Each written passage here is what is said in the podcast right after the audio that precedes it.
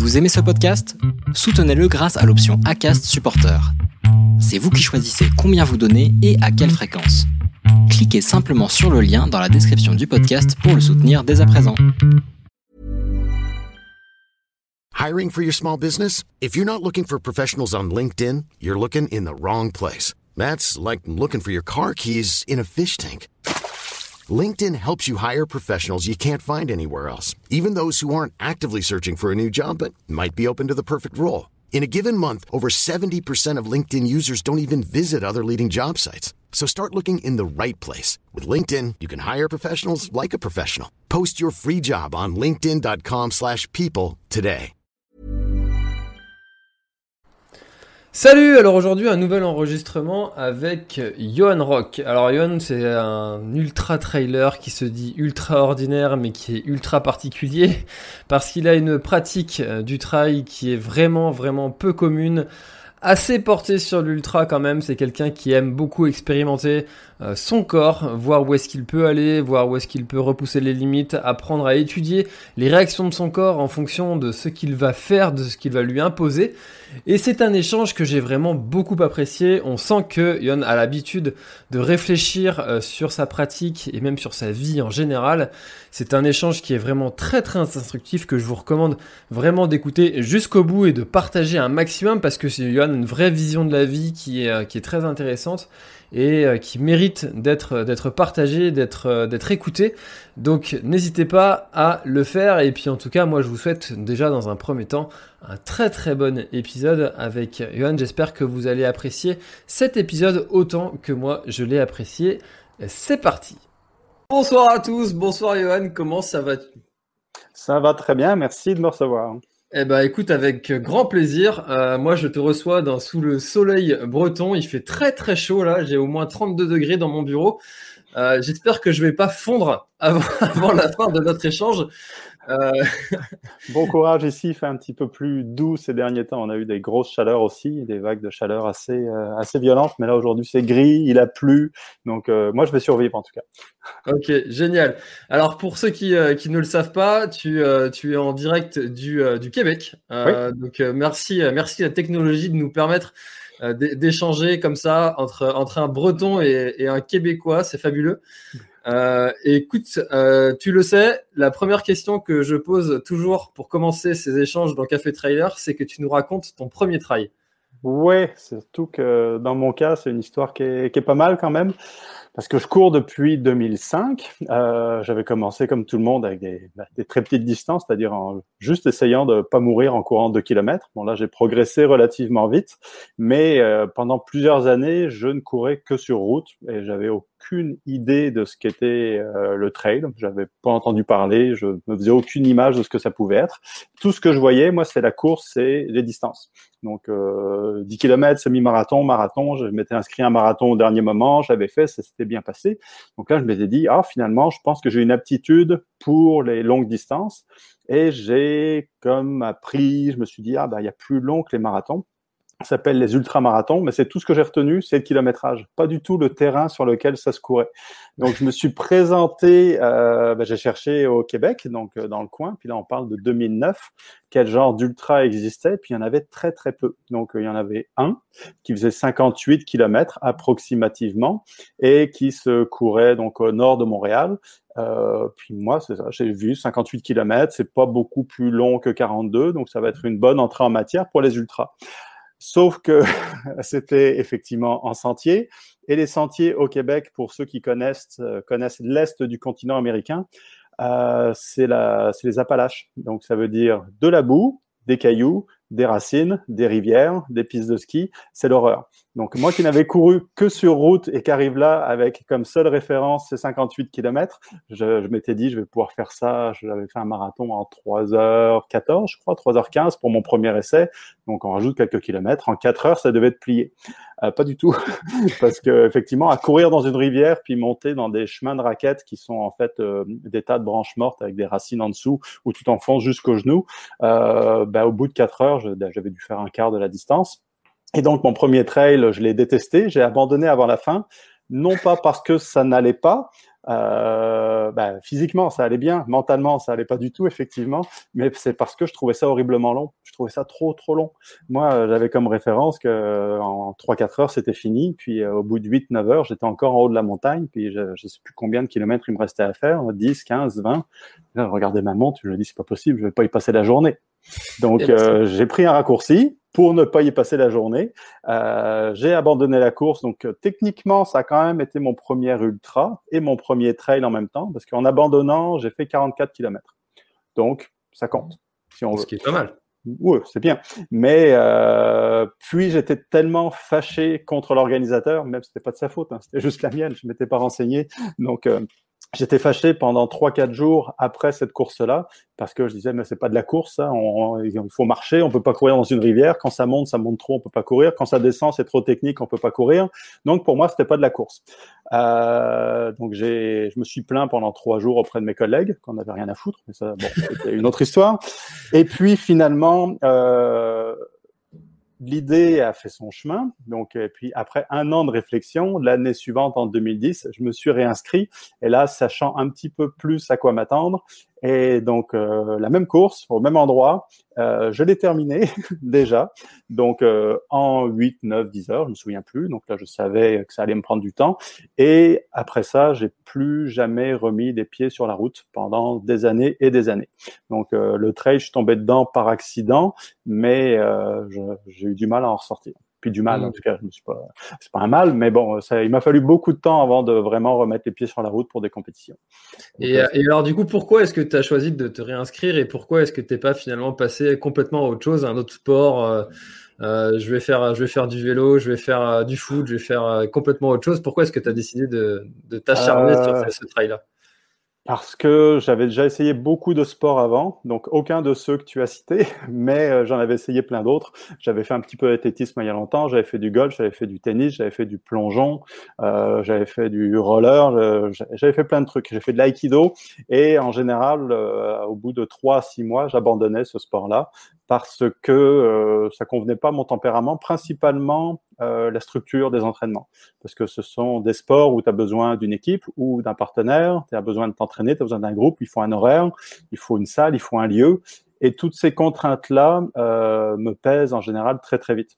Donc, mmh. euh, et c'est exactement le genre de choses que je n'ai pas retrouvé dans la course à pied. La course à pied, tu peux aller courir 10 minutes ou 10 heures, tu peux aller en groupe ou tout seul, en plein milieu de la nuit si ça t'amuse. Euh, et puis tu pars de chez toi, tu n'as pas besoin d'aller quelque part pour courir, c'est un petit peu juste ouvrir la porte puis courir. Donc tout ça me convenait beaucoup mieux au niveau de ma personnalité. Et c'est pour ça que j'en suis resté à ce sport-là. Et c'est également un sport que tu peux faire quoi qu'il arrive, parce que le vélo ressemble beaucoup à ça, mais euh, les contraintes météo euh, rentrent en jeu beaucoup plus qu'avec la course à pied, c'est-à-dire euh, surtout au Québec, euh, quand il fait moins 25, il y a de la neige et de la glace. Le vélo, ça se fait, je pourrais faire du fat bike, mettre des clous, des trucs comme ça, mais là on rentre dans une autre dimension. Et il y avait tellement de choses à découvrir avec la course à pied que j'ai découvert par accident avec le trail, mais là j'ai découvert un nouveau monde, que c'est pour ça que je me suis dit je vais continuer dans le trail parce que ça permet littéralement, contrairement à n'importe quel autre sport, bah, d'aller n'importe où, n'importe quand, aussi longtemps que tu veux, sans aucune contrainte. C'est mmh. cet aspect-là de liberté totale, d'absence complète de contraintes qui m'a attiré. Donc, était effectivement à l'opposé de tous les autres sports que j'avais pu essayer avant. Bah, tu as répondu à ma question parce que j'allais te demander si pour toi le trail c'était euh, c'était la liberté justement et que ce que tu avais apporté euh, euh, ce, ce sport-là pour toi c'est vraiment un élément important pour toi. Oui, c'est un élément important, essentiel. Puis graduellement, bah, chacun pratique le trail pour, ses, pour les, des raisons qui lui sont propres. Et moi, bah, il y a la course évidemment, donc l'aspect d'explorer des paysages, des terrains, mais je rajoute souvent une dimension donc euh, le minimalisme, mais là je parle évidemment des chaussures, donc euh, c'est une partie une partie de la réponse. Donc euh, oui, je me suis mis à courir avec des chaussures les plus fines possibles parce que je trouvais ça intéressant comme comme approche, mais je pratique le minimalisme en général, c'est-à-dire sur un mmh. peu tout le matériel. Donc ça, c'est également quelque chose qui va à l'opposé de la grande majorité des sports. Donc que ce soit le vélo, le ski, le foot, etc. Il faut quand même un minimum de matériel. En course à pied, on peut se surcharger si on veut, si ça aide. Euh, moi, dans mon cas, ça me pèse, donc euh, littéralement et mentalement, d'avoir du matériel. Et au contraire, j'aime bien explorer la, la liberté d'aller n'importe où, n'importe quand, avec absolument rien. Donc, euh, c'est-à-dire une paire de chaussures, pas de chaussettes, des shorts, éventuellement un t-shirt, et c'est parti. Donc, mmh. euh, pas d'eau, pas de nourriture, rien, puis m'organiser pour euh, me débrouiller et aller le plus loin possible dans ces conditions. Donc, vraiment, ne dépendre que de moi-même et voir jusqu'où ça ne va plus. Donc, euh, c'est cette, cette, cette expérimentation-là qui, qui m'amuse énormément, puis que je continue à faire. Donc, c'est de la liberté vraiment de, de tout, de se libérer de toute attache ou presque. Alors justement, en ce moment, je suis en train de préparer la, la, TDS, donc une des courses de, de l'UTMB. Toi qui as fait euh, l'UTMB, du coup j'ai pris connaissance de la fameuse liste de matériel euh, obligatoire ah, que, l'on doit avoir. Euh, quel est ton, point de vue justement sur ce sujet de, cette liste longue comme le bras? Ouais, c'était ben, c'était compliqué de faire rentrer ça dans un sac, c'est sûr. Je me souviens surtout ce qui m'avait marqué quand j'avais rassemblé le matériel, parce que j'ai fait l'UTMB en 2015, et ce qui m'avait marqué, c'était il y a des il y a du matériel qui est parfaitement logique. C'est-à-dire, euh, on est en haute montagne, donc euh, quand je pars de chez moi, euh, près de Montréal, les risques sont inexistants. J'ai probablement plus de risques de me faire renverser par une voiture que de mourir dans une tempête. Par contre, quand tu es en haute montagne, c'est sûr que c'est arrivé d'ailleurs en Chine il n'y a pas très longtemps. La météo peut changer de manière spectaculaire et ce serait absurde de la part des organisateurs de dire qu'ils sont responsables de tous les coureurs. Il faut que les coureurs soient responsables d'eux-mêmes. Donc le matériel euh, est là pour ça. Après, euh, comme je disais, ce qui m'a vraiment surpris, c'est l'espèce de scaphandre imperméable qu'ils nous demandent de prendre avec nous. Parce que il me semble qu'il fallait des gants imperméables, il fallait un pantalon imperméable, il fallait une coquille en haut imperméable. Donc, euh, puis les gants imperméables, c'était, il me semble que ce qui convenait le mieux, c'était des gants pour faire la vaisselle. Donc, euh, euh, ouais. donc c'est, je comprends qu'en cas d'urgence, tu veux pouvoir te protéger de l'eau qui va te refroidir pour éviter de tomber en hypothermie. Mais c'est du matériel que j'ai acheté, que je n'ai jamais utilisé. Je ne saurais même pas comment l'utiliser parce que je, je sais pas, les conditions ne se présentent jamais. Et donc, euh, il y a certains, certains matériels comme ça qu'on te force à transporter. Et je, je sais même à quel point ça peut aider, justement, tellement il est étrange par rapport à, au matériel courant du, du trailer. Donc, mm. euh, mais euh, il y avait un petit excès de prudence, mais on parle quand même d'une course qui part, euh, qui passe par des cols à 2500 mètres ou plus, peut-être pour la TDS. Il me semble qu'il y en a qui passent à 2800 ou presque 3000. Donc ça, là, clairement, ça rigole pas. Donc, mais bon ça fait beaucoup de matériel. Mais il y a de plus en plus de courses qui obligent à avoir du matériel obligatoire.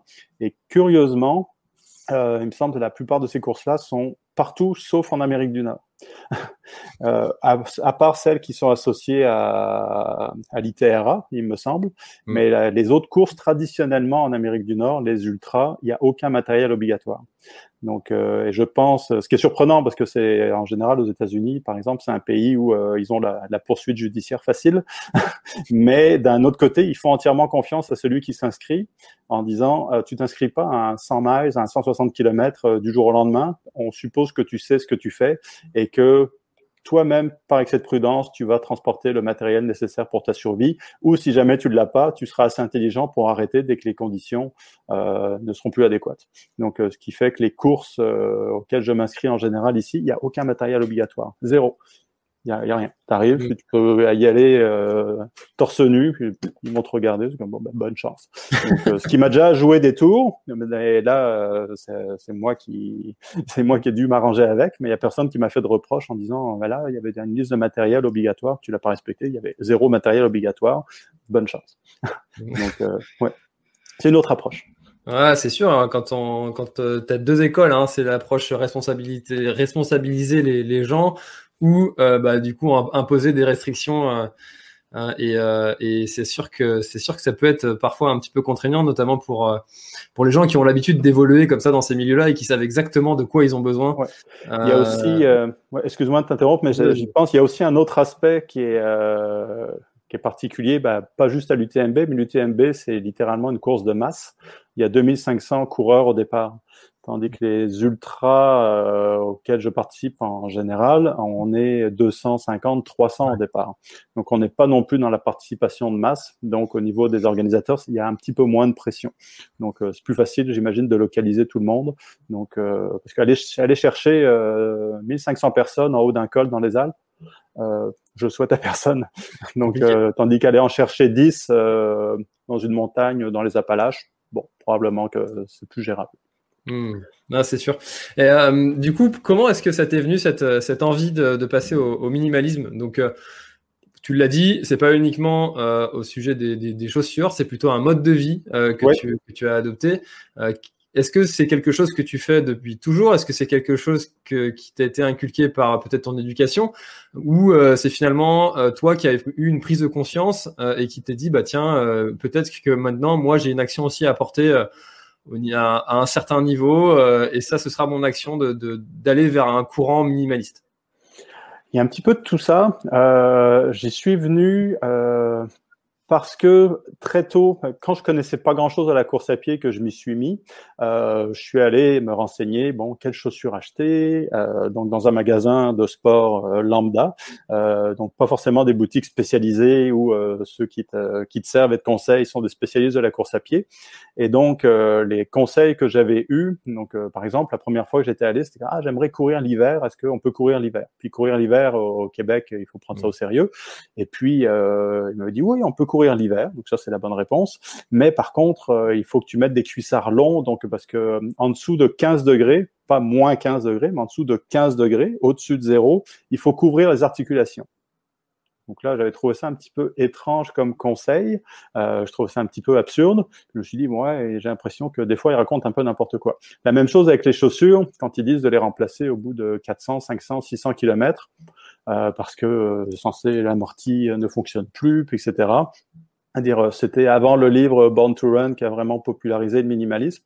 Je trouvais ça des, je trouvais que ça ressemblait quand même beaucoup à une astuce de fabricant pour vendre des chaussures plus souvent.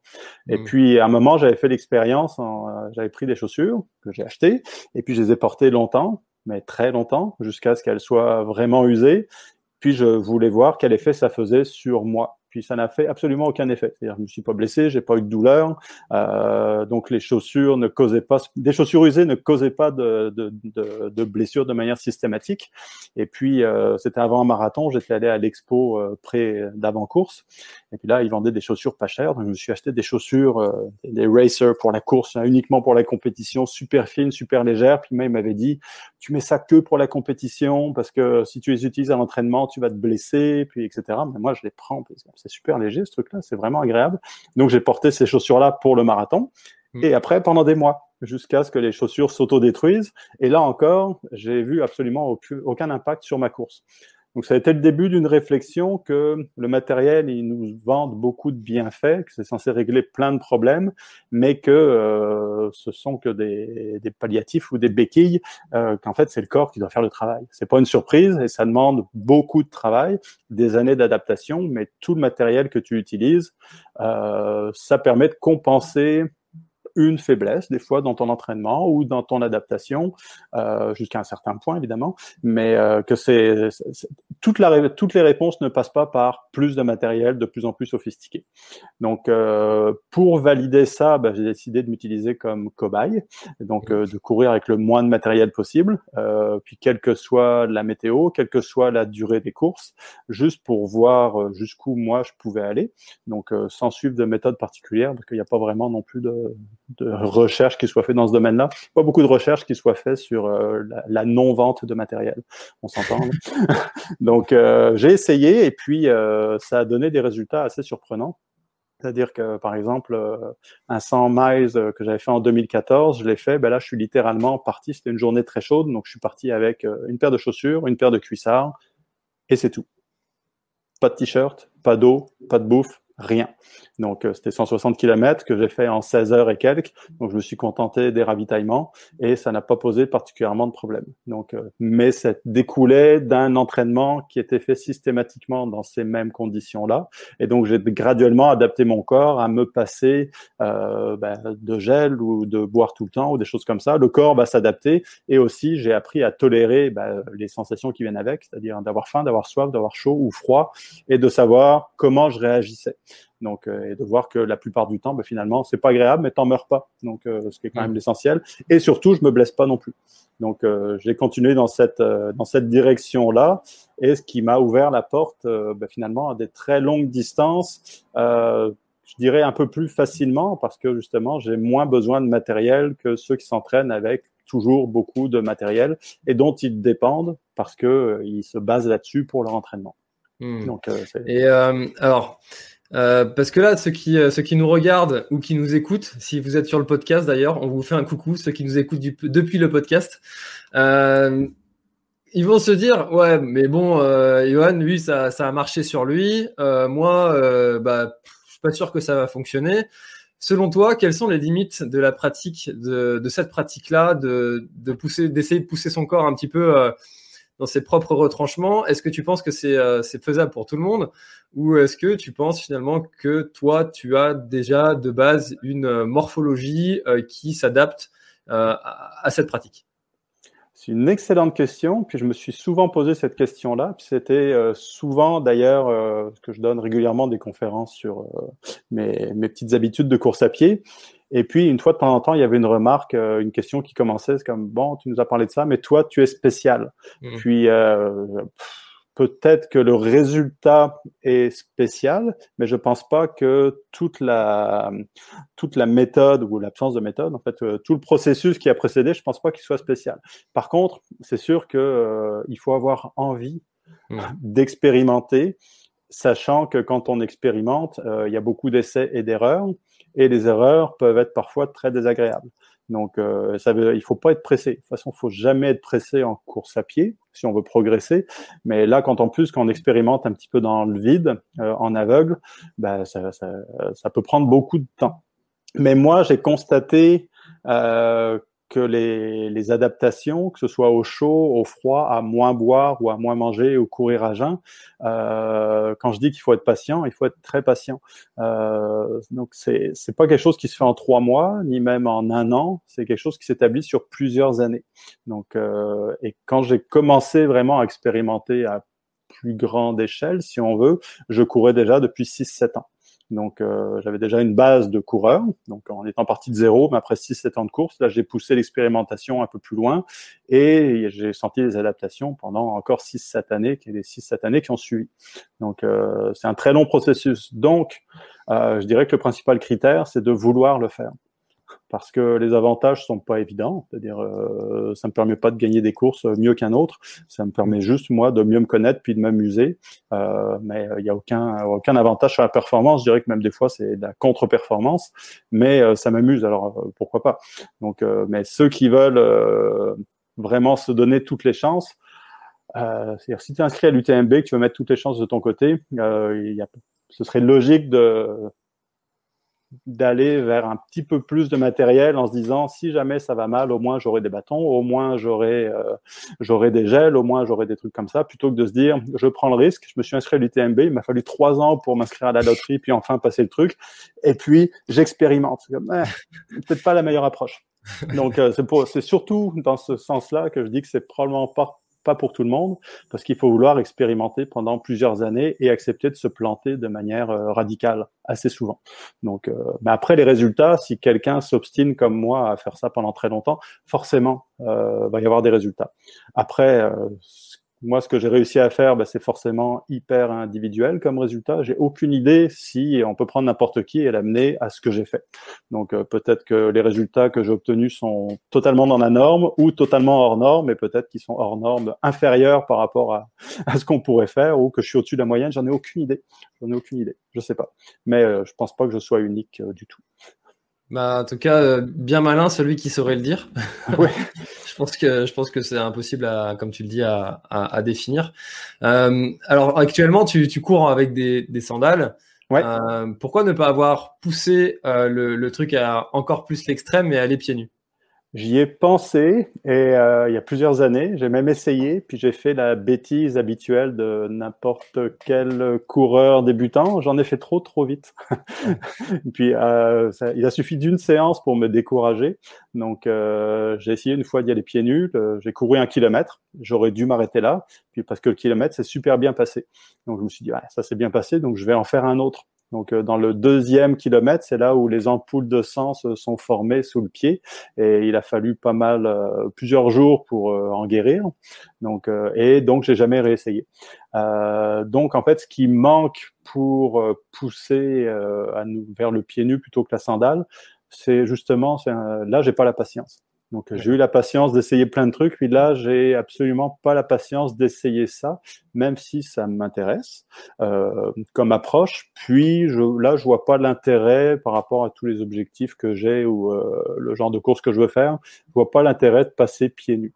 Surtout que les sandales euh, sont relativement proches du pied nu. Euh, parce que bah, déjà elles sont très fines, celles que je porte, et euh, le pied respire.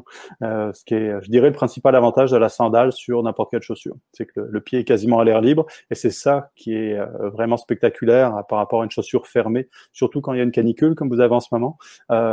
courir pieds nus ou en sandales, ça fait une énorme différence. C'est impressionnant. Puis moi, c'était pas ce à quoi je m'attendais quand j'ai essayé les sandales.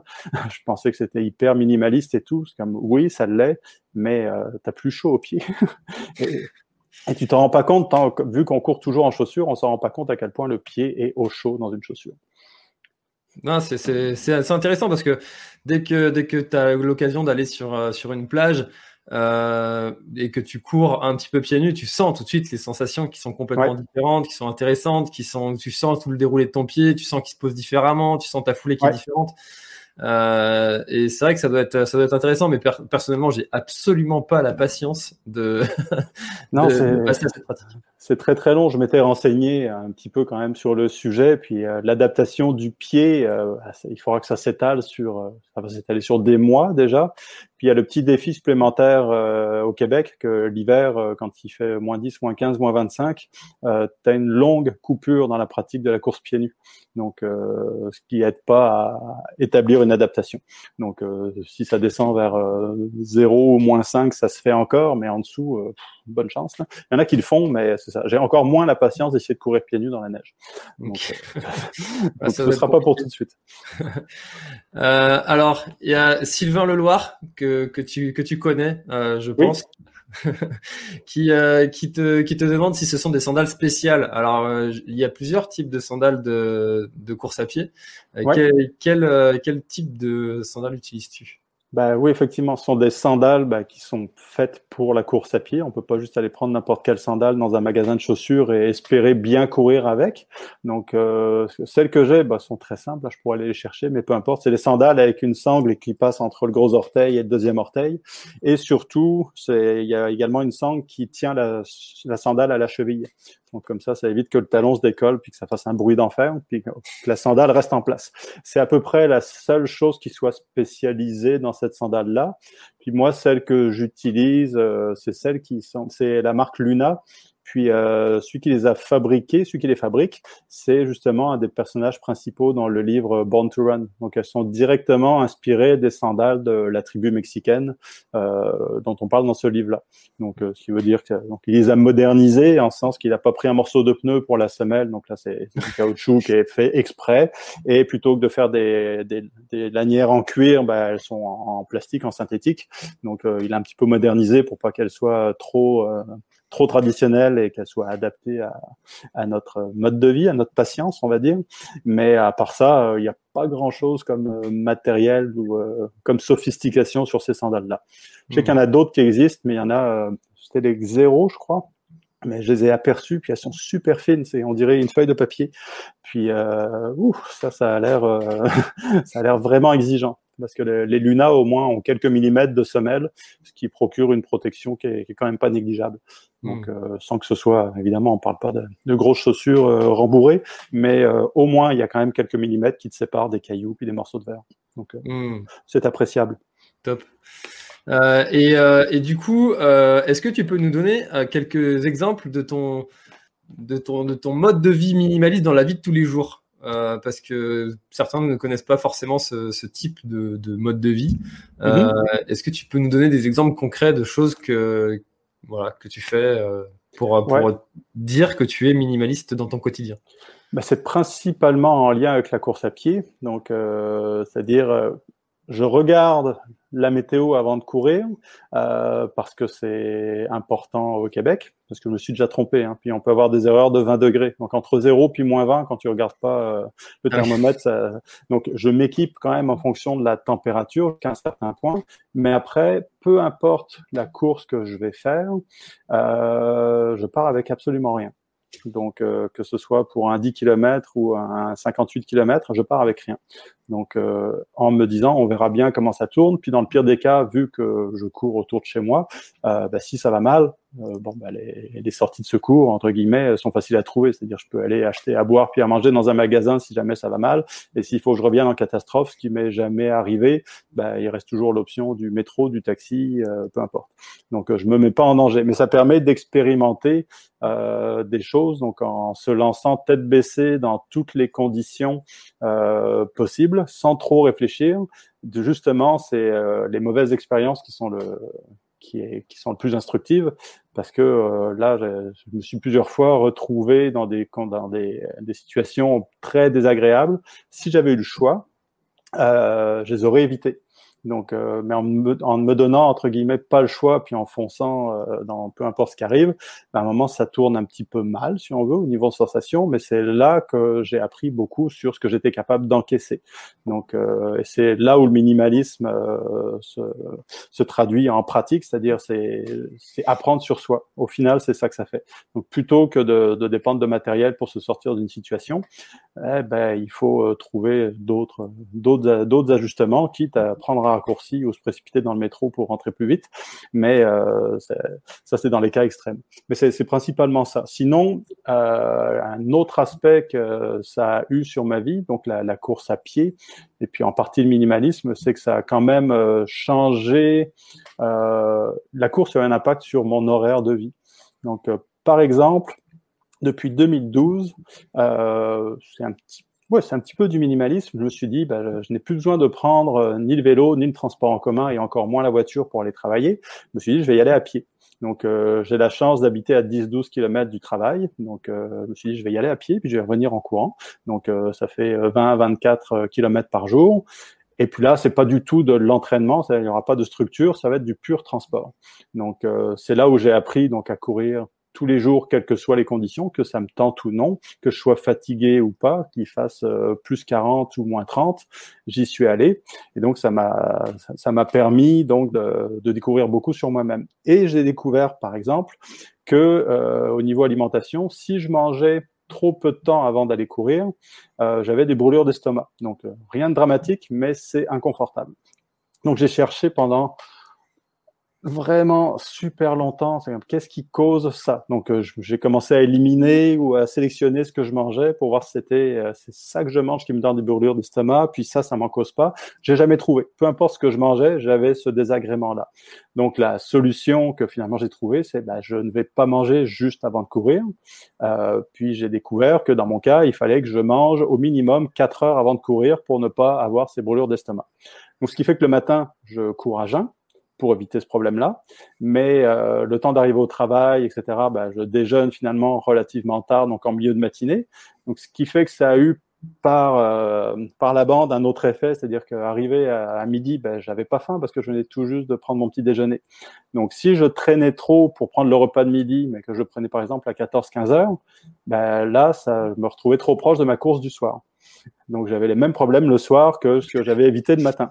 Donc je me suis retrouvé à finalement décaler euh, les heures de repas et à manger moins souvent, tout simplement pour faire, euh, pour laisser la place à la course à pied que j'avais parfaitement intégrée dans ma vie. Et graduellement, ben, ça m'a euh, appris à me passer de nourriture, en tout cas de manière immédiate. Donc je mange toujours, c'est-à-dire mon poids n'a pas varié au final. Je mange toujours la même quantité dans la journée, mais pas du tout avec le même horaire habituel de trois repas par jour. Et surtout en courant à jeun matin et soir tous les jours, mon corps a fini par s'habituer à courir, à fonctionner avec une très légère carence. Et ça m'a beaucoup servi, je l'ai vu après dans les ultras. C'est-à-dire que justement, au lieu de fonctionner sur les sucres, les glucides, euh, ben, je, tombais directement euh, dans les lipides. Et puis avec ça, tu peux tenir horriblement longtemps. Puis dans les ultras, ça tombe bien parce que c'est un petit peu ça les règles du jeu. Et donc j'ai pu faire des ultras à un rythme assez soutenu pendant très longtemps.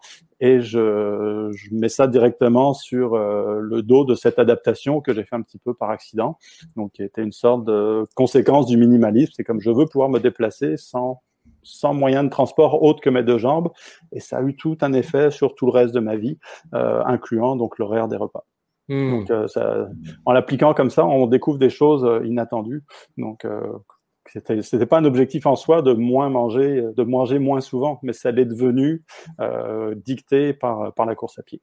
Bon, en tout cas, comme tu l'expliques, c'est vrai que ça fait une suite complètement logique d'événements qui en ont découlé. Mais du coup, mm-hmm. est-ce que tu dirais pas que c'est ta vie qui s'est intégrée dans la course à pied Parce que tu as dit que c'était la course à pied qui s'était intégrée dans ta vie. Est-ce que finalement, ce ne serait pas devenu l'inverse? Parce que tu as ben ta vie autour de, la course à pied oui, c'est sûr. C'est oui, les, ça, a fonctionné dans les deux sens. La course à pied a eu un impact sur ma vie et ma vie a eu un impact sur la course à pied. Bref, oui, tu as parfaitement raison. Donc, euh, en gros, j'ai essayé. Euh, j'ai essayé, si on veut. C'est-à-dire, on voudrait, quand on pratique un loisir, qu'il ne prenne pas toute la place. Puis la course à pied a tendance à devenir un loisir envahissant. Et euh, j'en suis, je pense, un exemple parmi tant d'autres, mais un exemple très, euh, très évident que oui, la course à pied peut prendre énormément de place dans la vie, puis avoir des impacts euh, sur plein d'aspects. Donc, évidemment, si je continue, c'est parce que je considère que de mon point de vue, les impacts sont positifs. Donc, il y en a qui seront peut-être pas d'accord, mais moi, de mon point de vue, je trouve que ça m'a apporté énormément. Donc, j'ai laisser la course à pied prendre cette place-là. Mais euh, oui, effectivement, c'est la course à pied, c'est ma vie s'est intégrée à la course à pied et inversement, définitivement. Hmm. Et alors, à ton avis, quelle est la, frontière entre euh, entre cette, euh, cette acceptation que finalement la course à pied c'est pour toi quelque chose qui est bon et où tu passes un autre cap quand ça devient le stade de l'addiction et du coup qui dit addiction dit maladie et qui dit maladie dit quelque chose qui n'est pas forcément bon pour soi? Oui, ma mère m'a déjà posé la question, évidemment. C'est le rôle du mère. oui, oui. En plus, ce qui est intéressant, c'est que mes deux parents sont étaient, bah là, ils sont à la retraite, mais étaient profs de sport à l'université à Poitiers. Donc, euh, le sport, ils en ont fait toute leur vie. Donc, euh, pas la course à pied, pas les sports d'endurance. Donc, ils ont fait plein d'autres trucs, mais pas ce, pas ce sport-là spécifiquement. Mais c'est une question qui est venue euh, de la part de mes parents principalement. Peut-être que c'était sur le bout des de bien d'autres personnes, mais ils n'ont jamais osé m'en parler. Donc, je me suis sérieusement posé la question est-ce que j'ai une sorte de dépendance au sport, à l'entraînement euh, ou pas? Euh, La réponse n'est pas si facile à trouver, mais honnêtement, je ne pense pas. Euh, oui, la course à pied a un impact majeur sur ma vie et mon quotidien, mais euh, elle ne domine pas tout. C'est-à-dire, euh, après, il y a également un aspect, euh, je suis euh, relativement présent sur les réseaux sociaux, et donc euh, il y a également l'aspect vu de l'extérieur, c'est-à-dire euh, si on regarde les réseaux sociaux, on a l'impression que tout ce que je fais dans la vie, c'est courir, par les courses, prendre des photos sur la course, écrire des livres sur la course, faire des vidéos sur la course à pied, et que je ne fais que ça. Oui, j'en fais beaucoup, mais la majeure partie de mes journées ne sont pas consacrées à ça. C'est-à-dire, j'ai trois enfants, je travaille, je fais plein de choses, et d'ailleurs, pour m'aider à répondre un petit peu à la question, je me suis amusé au début de l'année. Euh, tu peux télécharger une petite application, il y en a plein. Euh, donc c'est un petit peu contraignant, mais c'est instructif. Donc euh, c'est une sorte de chronomètre. Donc à chaque fois que tu fais une activité, quelle qu'elle soit, bah, tu vas sur ton téléphone ou sur l'ordinateur, tu dis là je suis en train de cuisiner. Clique, tu pars le chrono. Là je suis en train de, je vais, je vais faire des courses. Tu repars le chrono. Là je suis en train de courir. Tu pars le chrono. Donc je, je voulais voir combien de temps je consacre réellement à la course à pied dans la journée? La réponse, c'est environ une heure, une heure et demie par jour. Donc ah, en comptant euh, tout le temps euh, vidéo, etc. Ouais, donc euh, en moyenne. En moyenne. Donc, ce qui fait que c'est, je crois, c'est du 6-8% de ma journée. Donc, OK, après, on enlève les 8 heures de sommeil, donc la journée éveillée est moins longue, mais là, ça monte à 9-10% de mon temps est consacré à l'activité course à pied. Le 90% qui reste, euh, en fait, j'ai regardé les, catégories dans lesquelles je passais le plus de temps, c'était aller faire les courses et cuisiner et manger. c'est là où je passe le plus clair de mon temps, à part le travail. Puis je compense parce que je travaille pas la fin de semaine évidemment, et donc mais je continue à cuisiner le samedi dimanche. Donc je passe comme la comme la plupart du temps, la majorité de mon temps, je pense à manger. Le reste, il y a un peu de course à pied. Puis il y a le travail aussi qui, qui domine. Puis le sommeil, 8 heures par jour. Donc euh, ça prend beaucoup de place. La vie est articulée autour de la course à pied, mais justement pour me permettre de faire plein d'autres choses que juste la course à pied. Donc c'est pas c'est pas si terrifiant que ça. Mais si on se base uniquement sur euh, l'aspect euh, ce qui est exposé à l'extérieur, c'est sûr que sur ma page Facebook qui s'appelle Johan Rock Ultraordinaire du nom de mon livre, bah, je parle de course à pied parce que c'est le sujet de la page. Donc, euh, mais je fais plein d'autres choses dont je ne parle pas. Donc, hmm. Mais donc, non, il n'y a pas d'addiction. J'en suis sûr. mais c'est un loisir que j'adore, donc euh, j'aurais tort de m'en priver. Bah, en tout cas, c'est déjà, c'est déjà bien d'avoir fait le, le schéma de, de, la réflexion, euh, de savoir est-ce que, de se poser la question et puis d'avoir essayé de trouver une vraie réponse. Mm-hmm. euh, et parce qu'il y en a beaucoup en fait qui ne se posent même pas la question et qui le sont et qui, euh, qui n'en ont pas vraiment conscience. Et toi, tu as fait ce chemin-là aussi, c'est déjà, c'est déjà chouette. Alors, tu m'as offert une une transition toute faite. Euh, ah. Tu en as parlé un petit peu euh, de, ton livre euh, Extraordinaire, tome 1 et 2, le 2 qui est sorti euh, depuis le mois de juin en, en France. C'est ça. pourquoi avoir écrit ces livres? Ah, Le premier, c'était un heureux concours de circonstances.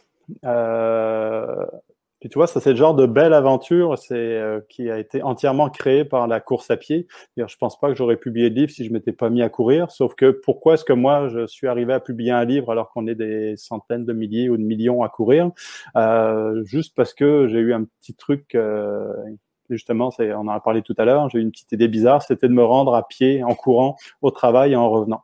Donc a priori, c'était une décision totalement anodine parce que euh, tout le monde va se rend au bureau d'une manière ou d'une autre et en revient. Et puis, euh, il n'y a pas forcément de quoi faire un livre en y allant en voiture ou en métro ou à vélo, quoique pourquoi pas. Mais dans mon cas, juste d'avoir laissé tomber euh, les moyens de transport traditionnels pour revenir vers le moyen de transport le plus traditionnel qui existe, qui est des deux jambes, ça a transformé ma vie mais ça, je ne m'en doutais pas. Quand j'ai essayé, j'étais tellement dans le, noir, parce que je ne, je ne, savais pas dans quoi je m'embarquais. Je ne savais même pas, quand je me suis mis à faire ça en 2012, si c'était une bonne idée de courir deux fois par jour. Je ne trouvais aucune information claire sur le sujet. Est-ce que c'est une bonne idée? Est-ce que je vais me blesser? Est-ce que je vais m'épuiser? J'avais cherché, j'avais rien trouvé. Donc, euh, c'est à ce moment-là, je me suis dit, bah, je vais l'essayer. Et comme je l'essaie, je vais documenter ce que je vis dans un blog. Donc, j'en ai profité pour partir un blog et euh, où là, bon, le, temps de trouver ma voix et ma manière d'écrire, donc j'ai fait des, articles qui étaient plus techniques au début, mais qui euh, témoignaient un petit peu de ce que je vivais au jour le jour, semaine après semaine, après plusieurs mois, puis justement ce dont on parlait tout à l'heure, les adaptations que je sentais au fur et à mesure. Donc, euh, puis là, le premier constat, c'est que non seulement je me suis pas épuisé, mais que je m'améliorais en tant que coureur. Donc, euh, ce qui était surprenant parce que il y avait une absence totale de structure et je m'entraînais pour des ultras en courant 10 km à la fois. C'était a priori contre-intuitif, mais mes performances en ultra ont augmenté de manière spectaculaire et le lien était évident. Donc déjà, ça, c'était intéressant.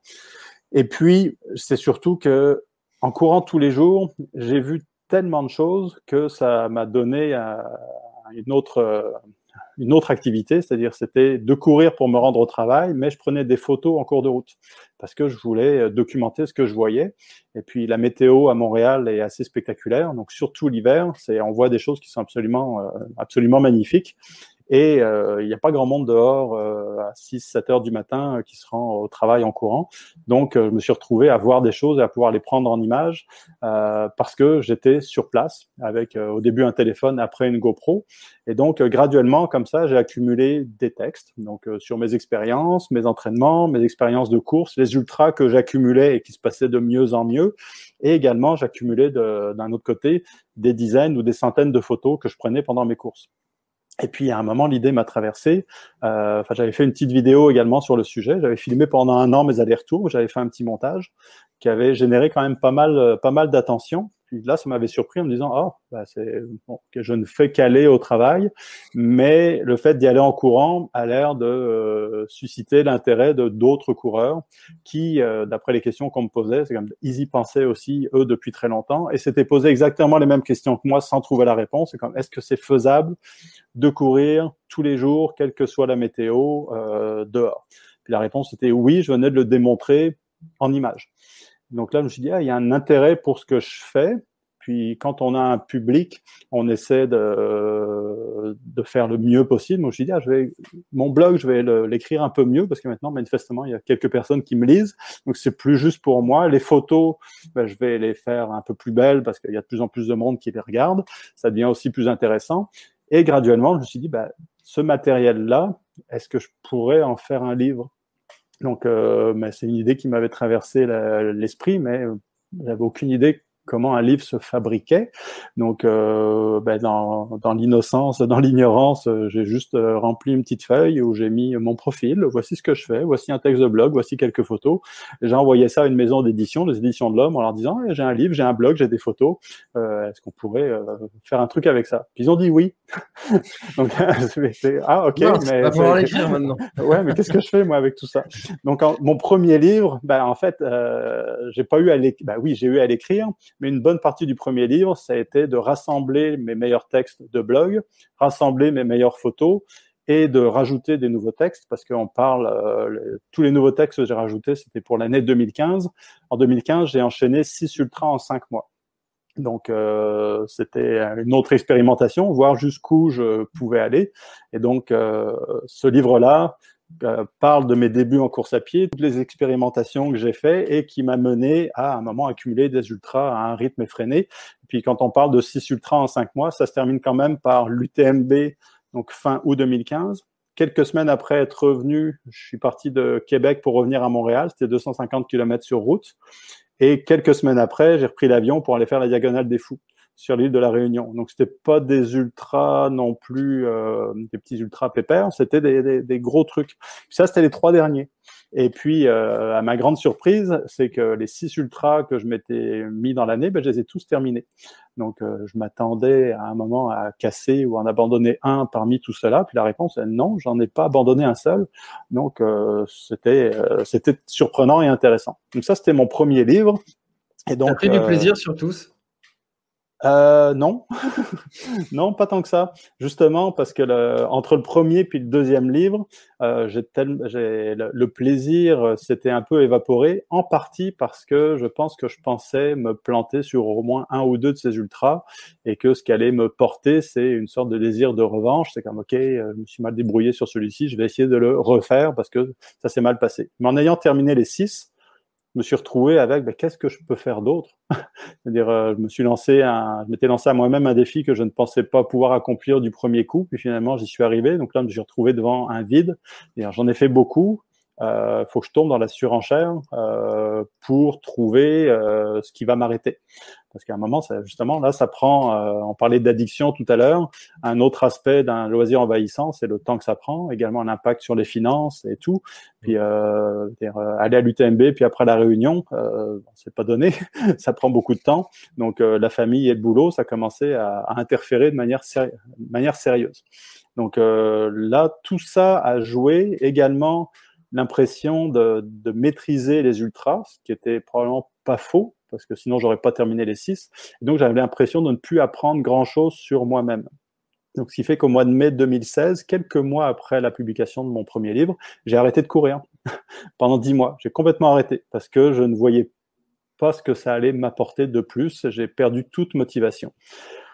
Je m'y suis remis début 2017 quasiment à reculons, mais parce que je n'avais plus envie de prendre le métro pour aller au travail. La course était mon moyen de transport, donc là, ça avait un impact sur ma vie euh, au quotidien de ne plus courir, dans le sens qu'il fallait que je me rachète à nouveau des billets de métro puis de prendre le métro. Donc j'ai tenu quelques mois, puis à un moment, non, j'ai plus envie de prendre le métro, j'ai pas envie de prendre le vélo parce que mon vélo est dans un état déplorable, mais il se trouve que je connais par cœur et la méthode et le chemin pour y aller en courant. Donc, je me suis remis à la course, non pas pour m'entraîner, mais pour me déplacer à nouveau. Et ça a été aussi désagréable que ce à quoi je m'attendais. quand on s'arrête de faire quelque chose pendant des mois, euh, j'ai eu les courbatures du débutant euh, quand je m'y suis remis. Ça a été horrible. En plus, c'était une journée grise euh, et pluvieuse. C'était, c'était vraiment affreux. Mais vu que j'avais l'habitude de courir, qui était encore bien intégré, ben, j'ai continué. Et mais j'avais, j'avais pas mis de montre parce que je voulais pas. C'était pas du tout de l'entraînement. C'était juste un pur moyen de transport. Puis j'avais toujours aucune envie de refaire le moindre ultra. Je voyais pas ce que j'allais chercher là-dedans. Et à force de recourir, ben, la forme est revenue, évidemment puis, mais toujours pas l'envie de faire des ultras. Par contre, j'ai repris le goût à la photo à nouveau. Donc, euh, puis là, je me suis rendu compte que ce qui m'a remis sur rail, c'était non pas du tout un projet de course, mais de prendre des photos, puis de continuer à documenter ce que je voyais. Et puis même là, ben, ce qu'on voit beaucoup dans mon deuxième livre maintenant, c'est que je me suis amusé à tourner l'appareil photo, la GoPro dans ce cas-là, vers moi. Donc ça donnait un petit défi technique, c'est-à-dire plutôt que de prendre le paysage que je traversais, j'essayais de me prendre moi-même en photo dans le paysage. Donc euh, là, on parle pas de selfie, ce serait un petit peu trop facile, mais euh, vraiment, des fois, la caméra est posée à 50 mètres et puis euh, je déclenche avec mon téléphone qui me sert de télécommande et puis j'essaie de jouer avec le soleil, les lumières, les reflets sur la neige ou peu importe pour faire des belles images. Et donc, c'est ça qui me motivait à sortir tous les jours en me demandant qu'est-ce que je vais réussir à prendre comme photo aujourd'hui en fonction de la météo qui s'offre. donc, c'était toujours une surprise. Mais à force de courir pour prendre des photos pour me rendre au travail, ben forcément, j'ai retrouvé la forme. Puis je me suis dit, ah, ce serait peut-être cool déjà d'écrire un deuxième livre, parce que l'expérience du premier m'avait plu, mais pour écrire un deuxième livre, il faut que j'ai quelque chose à raconter. Et puis là, j'avais rien à part que j'avais arrêté de courir, puis que j'avais repris la course pour aller au travail. C'était un petit peu léger. Mais j'ai cherché pendant longtemps un défi de course qui me motive. Et c'est arrivé euh, fin 2019. Oui, il faut pas que je me trompe dans les années. Mais avec 2020, la pandémie, euh, ça fait un, ça fait un bon repère. Fin 2019, j'ai entendu parler du euh, Triple Crown, donc la triple couronne. Donc ce sont trois courses de 200 miles, donc 320 km chacune, qui se font dans l'ouest des États-Unis. Et puis euh, le, le, triple, le Triple Crown, c'est quand tu fais les trois dans la même saison. Mais la même saison dure deux mois. C'est-à-dire la première course au mois d'août, la suivante euh, en septembre et la dernière euh, au mois d'octobre. Donc là, je me suis dit, bon, bah, c'est bien, j'ai jamais couru 320 km de ma vie, donc tant qu'à le faire une fois, on va le faire trois fois de suite. Et puis là, c'est du trail, hein, du vrai trail, c'est violent. Donc euh, le premier est près de la, montagne du, Mont Sainte-Hélène, donc le volcan qui a explosé il y a quelques décennies. Mmh. Le suivant, et on fait le tour du lac Tahoe en Californie. Puis la troisième, c'est dans le désert en Utah. Donc, euh, des, environnements assez intéressants. Puis là, il y a eu un déclic. Je me suis dit, ah oui, ça, ça va être des beaux projets. Donc, euh, un beau projet de trois courses, chacune plus longue que ce que j'ai jamais fait. Et ça va, ça me donnait justement la clé pour euh, écrire un deuxième livre avec une histoire qui se tienne. Et je voulais absolument intégrer dans ce deuxième livre l'arrêt de la course parce que c'est un autre sujet euh, qui est très rarement abordé dans la course à pied ou le sport en général. C'est la perte totale de motivation, l'arrêt et éventuellement la reprise. Donc dans mon cas, j'ai repris la course, mais c'était pas gagné d'avance. Ça n'aurait pas été du tout une catastrophe si j'avais jamais recouru de ma vie. Mais c'est un sujet euh, qui est délicat parce que souvent c'est considéré comme un échec. Donc, euh, d'arrêter quelque chose que tu faisais euh, à haute dose, euh, bah, c'est perçu de manière négative, d'abord par soi-même, puis on s'imagine que c'est perçu de manière négative par les autres, et donc on se met beaucoup de pression. Donc, je voulais en parler, puis je voulais en parler dans un deuxième livre, puis je me suis dit, quoi de mieux que de conclure un livre sur l'arrêt de la course avec une reprise graduelle pour finalement aller vers le plus grand défi de course à pied que je me suis jamais donné. Puis la pandémie est arrivée. et donc euh, tout le projet et de courses et de livres a failli euh, s'effondrer parce que les courses ont été annulées. Et là, je me suis retrouvé comme tout le monde à devoir euh, réfléchir, bon, mais qu'est-ce que je fais avec ça? Et donc j'ai poussé, si on veut, le minimalisme dont on parlait au début à l'extrême, c'est-à-dire ben, j'ai pas besoin qu'on organise une course. Pour moi, je peux m'organiser une course tout seul. Et donc j'ai pris l'autobus. donc je me suis décidé pas mal au dernier moment, donc fin juillet, donc ça fait quasiment un an maintenant. Donc euh, j'ai pris l'autobus, je suis parti de Montréal, je suis allé jusqu'au bout de la péninsule gaspésienne, donc euh, dans la petite ville, le petit village de Percé. Et je me suis dit, je vais revenir à pied, en sandales, donc en longeant euh, le fleuve, 1135 km. Donc avec pas d'équipe, un sac à dos, une paire de sandales, deux cuissards, deux t-shirts. Et je suis parti. Et je suis revenu en courant, en sandales, avec euh, des mésaventures assez spectaculaires et une chaîne humaine aussi qui s'est formée sur mon chemin euh, pour m'aider à arriver au bout, parce que j'étais tout seul et en fait pas du tout, parce que toute la communauté de course s'est euh, motivée et s'est rassemblée derrière moi pour m'aider, parce que tout était annulé partout, tout le monde s'ennuyait ferme pas de Jeux Olympiques, euh, pas de foot, euh, pas de course à pied, tout est annulé. Puis il y avait un clown qui courait en sandales, donc ils se sont dit on va aller l'aider parce que je pense qu'il a, il a, on a besoin, il a besoin d'un coup de pouce pour arriver au bout. Puis il m'a fallu deux semaines pour revenir à Montréal. Et donc ça, ça forme la trame de mon deuxième livre, où finalement j'ai eu pas mal de choses à raconter. Donc entre l'arrêt de la course, la reprise graduelle et cette longue euh, traversée le long du Saint-Laurent. Donc Voici, voici pour la petite histoire de, du livre, des deux livres. Génial. Euh, j'imagine qu'on te l'a déjà dit plusieurs fois, mais c'est un petit côté Forrest Gump, euh, ton histoire. Euh, oui, oui, oui. je cours, bah, quoique Forrest ne savait pas où il allait, toi tu savais où tu, où tu allais, mais les gens qui te suivent, ça, ça, doit être impressionnant d'avoir comme ça un engouement qui se fait autour de son projet. Ouais, c'est très impressionnant, c'est très touchant également. Puis euh, c'est quelque chose sur lequel on n'exerce absolument aucun contrôle. Puis euh, parce que je, ne pouvais pas décider moi en partant courir que ça allait euh, inspirer qui que ce soit. Mais je pense que ce qui a joué, c'est justement je l'ai fait sans aucun objectif particulier, même aucune cause n'était attachée à ce projet-là. C'est quelque chose qui s'est décidé au dernier moment. Et donc, euh, ceux que ça inspire ou que ça intéresse, ce genre de choses, euh, après peuvent choisir dans ce que je fais ce qui les touche. Puis ça, j'ai aucun contrôle là-dessus. C'est en fonction de leur histoire personnelle. Donc, euh, un aspect de ce que je fais, que ce soit courir en sandales ou une longue distance, ou de finir à l'hôpital parce que j'avais une infection bactérienne, ou courir quand il fait chaud, ou j'en sais rien. Euh, après, ce qui les touche, c'est hautement personnel. Si j'avais décidé sur ma course, de lui mettre un cadre hyper strict, de l'associer à une cause ou de me donner un objectif euh, vraiment spécifique, j'aurais par défaut éliminé tous ceux que ces objectifs-là très précis n'intéressaient pas. Mais en faisant une sorte de je cours, voici un canevas tout blanc, et à vous de trouver dans ce que je fais quelque chose qui vous intéresse. Moi, je le fais pour moi avant tout, puis euh, ça s'arrête là. Et on touche beaucoup plus de monde quand on, se, quand on fait ça comme ça. Je pense que c'est ça qui, qui, a aidé. Puis là, vraiment, les gens ont répondu présent, puis ça reste extrêmement touchant parce que euh, moi j'étais parti tout seul et puis à la fin on était des fois une bonne dizaine, quinzaine à courir et puis euh, souvent ben, la course a tendance à délier les langues. Euh, je sais pas si tu as déjà couru euh, longtemps avec un parfait inconnu. Ben, il reste pas un parfait inconnu très très longtemps. Donc, mm. puis ça, moi, ça s'est répété euh, pendant deux semaines à courir pendant 12, 13, 14 heures par jour, à courir avec des gens que je ne connaissais absolument pas, mais que tu as l'impression de connaître depuis tout le temps. Puis euh, tu parles, tu parles, tu parles, et puis euh, ils venaient pour courir 5 km, puis 25 km plus loin, ils étaient encore là parce que un, ça n'allait vraiment pas vite parce que à courir 80-100 euh, km par jour, j'allais pas vite. Donc finalement, c'était accessible à à peu près tous les niveaux de coureurs. Et puis eux, dans ce cadre-là où il n'y avait pas de compétition, c'était en cours, on alterne course et marche. de toute façon, on a largement le temps de discuter. Et en plus, il faisait super beau. Personne n'avait envie que ça s'arrête. Donc, euh, c'était une super expérience communautaire, alors qu'a priori, c'était un projet euh, hautement individuel, donc, euh, mais qui s'est complètement transformé en cours de route. C'était, vraiment magnifique. Donc, hmm. ça, c'était, magique.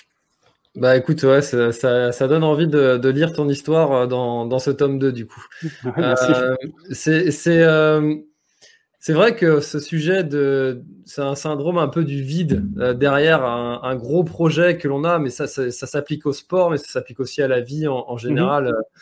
Euh, je sais pas, par exemple, quand on prépare un, mariage où, euh, où, il y a beaucoup d'attention qui va être tournée vers soi, et puis d'un coup, en fait, cet événement est passé, et, mhm. puis, ben, voilà, c'est fait. Maintenant, qu'est-ce qu'on fait? Ouais. Comment toi, qu'est-ce, qu'est-ce que tu t'es dit? Au, lendemain de, ce moment-là, de ce vide, est-ce que euh, tu t'es dit quelque chose en particulier? Tu t'es dit, mais qu'est-ce que je vais faire maintenant? Il y a... Comment s'est passé ton cheminement psychologique juste après?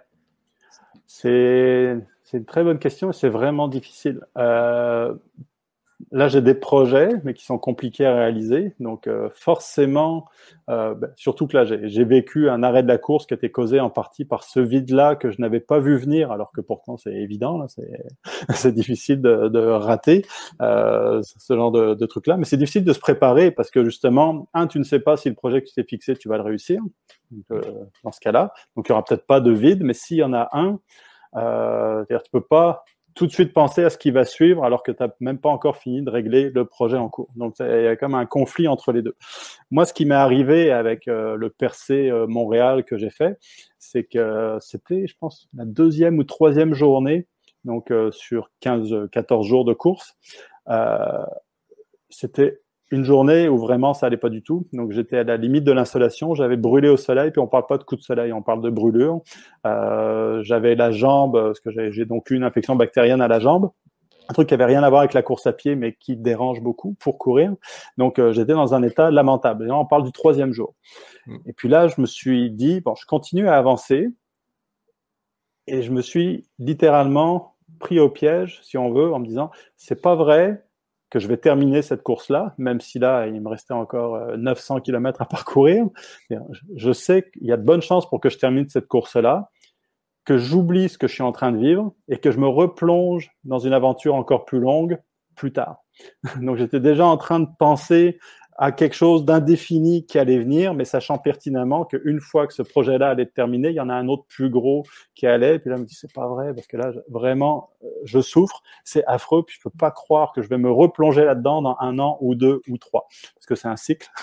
puis là, je suis dans l'année, donc après, où là, c'est encore frais dans ma mémoire, et je suis pas prêt justement à me relancer dans un projet de cette taille-là tout de suite, mais j'ai eu, j'ai quand même la prudence d'en avoir un. un projet un peu fou qui se ferait au plus tôt l'année prochaine ou l'année suivante. Et puis, euh, si je veux continuer à progresser, ce qui est un petit peu le, ce j'aime pas répéter des choses que j'ai déjà fait. Donc, je pourrais hein, toujours essayer de refaire le même parcours puis de le faire dans des meilleures conditions, en essayant de pas choper de bactéries en cours de route, ce serait bien. Mais là, je veux faire quelque chose de, nouveau, donc je dit bon, bah, logiquement, il faudrait que je traverse un continent. Donc, euh, mais là, on rentre dans une autre dimension dans mon cas, c'est-à-dire que le percé Montréal, je l'ai fait en deux semaines, donc ça s'intègre bien dans des vacances. Hmm. ça n'a pas trop d'impact sur la vie professionnelle euh, autre. Traverser un continent, c'est plusieurs mois. Donc là, la logistique est radicalement différente. D'ailleurs, je ne pourrais pas travailler. L'impact sur la famille sera majeur. L'impact financier sera majeur. Donc là, il y a toute une dimension logistique que je ne maîtrise pas du tout. Et il faut que j'organise ça. Mais ça, ça occupe l'esprit autant que la course à pied. Donc ça permet de pas tomber justement dans un creux euh, majeur. Dire, même si je ne sais pas comment organiser ce projet-là, bah, il, il mûrit tranquillement dans ma tête et ça m'occupe et euh, ça me permet de continuer à courir en me disant bah je peux pas arrêter de courir parce que ce projet-là, à un moment, je vais finir par trouver comment le mettre sur pied. Il faut que je me tienne prêt euh, à reprendre un entraînement massif quand les choses vont se mettre en place. Donc, euh, il faut toujours avoir des projets un peu fous. Mais en fait, quand je dis que j'ai un projet, j'en ai toujours 10. Puis traditionnellement, euh, si je ne me trompe pas dans mes statistiques, il y en a 9 sur 10 qui vont nulle part. Mais il y en a un sur 10 qui va au bout. Puis euh, les exemples de ce genre de projet, ben, un de ces projets qui a fonctionné, c'est mon premier livre, un autre qui a fonctionné, c'est mon deuxième livre. Et puis, euh, je parle pas des 18 autres qui ont planté, qui ont jamais vu le jour, mais au moins ces deux-là ont vu le jour. Donc, euh, puis ça permet de, ça diversifie aussi. Donc, tout est basé sur la course à pied, mais ce n'est pas que de la course à pied. Donc il y a de l'écriture, il y a de la photo, il y a une expo photo, il y a plein de trucs. Donc comme ça, ça me permet de m'occuper euh, de manière beaucoup plus large que juste l'entraînement, une compétition. Hmm. ça permet de diversifier. C'est vrai qu'en t'écoutant, on, a l'impression que finalement, le seul objectif pour toi, c'est d'aller toujours plus loin, euh, pas forcément toujours plus vite, euh, d'après le discours que tu as depuis euh, cette petite heure qu'on qu ensemble. Ouais. Pourtant, en parcourant ta, ta, chaîne YouTube, j'ai vu que tu t'étais lancé un défi de battre tes vieux records. ouais. Est-ce que tu peux nous en parler et nous dire pourquoi est-ce que tu t'es fixé ce, ce défi-là? Ça fait super longtemps que j'y pense. Puis un de mes amis qui se fout de ma gueule, bah là, ils se font un peu moins de ma gueule parce qu'enfin, j'essaie. Mais c'est quelque chose dont je parle depuis euh, des années en me disant, ah, bah là, je vais peut-être faire moins d'ultra cette année, puis je vais me concentrer, euh, faire plus d'exercices de vitesse parce que justement, j'ai des vieux records sur 5 km, 10 km, semi-marathon et marathon. Puis quand je les ai regardés il y a pas très longtemps, j'avais mis à jour mon site web. Puis là, j'avais une petite section euh, palmarès Là, je regarde les records, puis euh, ah, ils n'ont pas changé. Puis les dates, c'est 2012, 2013, 2014. Ben, je les laisse parce que euh, ils existent, mais euh, ils sont vieux. là, je me, justement, cette année, je sais que je ne fais pas de très longues distances parce que j'ai pas le temps, j'ai pas l'envie, j'ai pas envie de me brûler mentalement non plus. Donc, je me, je me suis dit, bah là, enfin, c'est la bonne, la bonne occasion pour laisser tomber l'extrême endurance et essayer de travailler à la vitesse. Sauf que, bah, c'est ça, il y a plusieurs défis là-dedans qui sont vraiment intéressants. C'est que j'ai jamais aimé les, les entraînements structurés.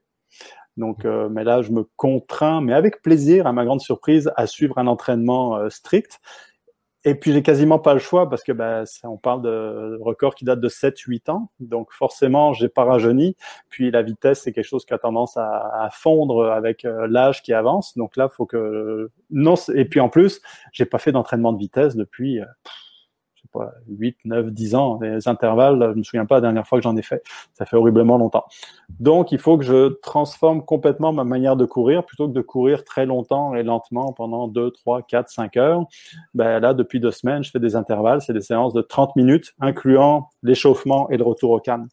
Puis il y a 10 minutes au milieu où je cours vite. Donc, euh, mais la séance au complet dure 30 minutes. D'habitude, 30 minutes, je c'est le tout début de ma course. Mais là, c'est déjà fini. Et le lendemain, normalement, je recours, mais là, le lendemain, maintenant, c'est une journée de repos. Donc là, je suis totalement déstabilisé parce que euh, c'est très très court et très très intense. Et il faut que je réapprenne quasiment tout. Et euh, il faut qu'en fait, il faut que j'apprenne énormément de choses parce que les entraînements de vitesse sont radicalement différents de tout ce que j'ai fait en ultra. Et je me rends compte que je commence non pas au niveau zéro, mais quand même très très bas dans l'échelle de connaissances sur tout cet aspect de la course à pied qui est euh, d'aller chercher la performance en vitesse maximale. Par contre, si tu me demandes de descendre un sentier technique, euh, je saurais exactement comment t'expliquer ça, mais faire des intervalles et pourquoi est-ce que je l'ai fait, là je suis le programme, je ne sais pas quelle est la théorie derrière. Donc je redécouvre tout ça. Donc, euh, mais c'est vraiment intéressant, mais c'est pas gagné, hein, parce que mon record aux 5 km, que je commence par le 5, donc le plus court pour ensuite aller vers les plus longues distances. Le 5, j'avais fait en 17 minutes 15 en 2013, je crois. Donc on parle de 8 ans. J'en ai fait un il y a deux semaines juste pour voir où j'en étais. Avant de commencer euh, n'importe quel exercice, j'ai fait en, tout juste en dessous de 19 minutes. Hmm. Donc il faut que j'enlève 1 minute 45. Sur 5 km, c'est beaucoup. C'est pas rien. Surtout avec 7-8 euh, ans de plus au compteur, c'est euh, pas gagné. C'est faisable, mais c'est pas gagné. Donc on verra. Puis quand j'aurai fait le 5, bah, j'aurai l'entraînement pour probablement battre mon record sur le 10 beaucoup plus rapidement. Voilà. Il faudra plusieurs mois avant d'en arriver là. Après, je vais passer au semi-marathon, puis au marathon. Mais le marathon, vu le temps que ça risque de prendre, peut-être ce sera seulement au printemps, parce que je ferai pas de marathon en plein hiver ici. Euh, c'est un projet qui va s'étaler peut-être sur plusieurs mois.